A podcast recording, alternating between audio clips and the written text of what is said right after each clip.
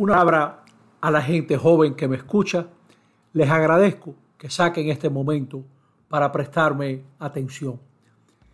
Las lecturas de hoy nos ponen a pensar. Los jóvenes, los muchachos y muchachas, son gente que continuamente reciben invitaciones.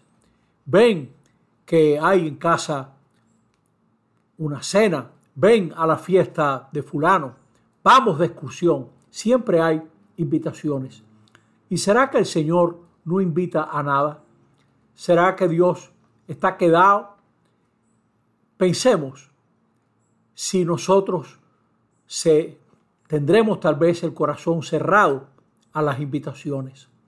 Atiende a tu interior, que Dios siempre invita, y sus invitaciones superan las mejores propuestas de nuestra sociedad.